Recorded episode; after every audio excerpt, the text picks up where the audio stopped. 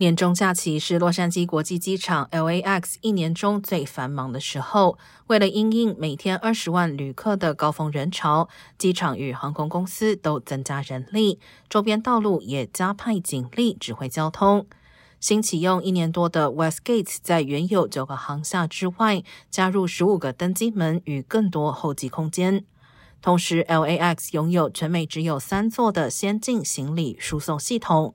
过去机场处理行李的量能大约是每小时两千五百件，现在每小时可以处理六千四百件，拥有以往两倍以上的处理能力。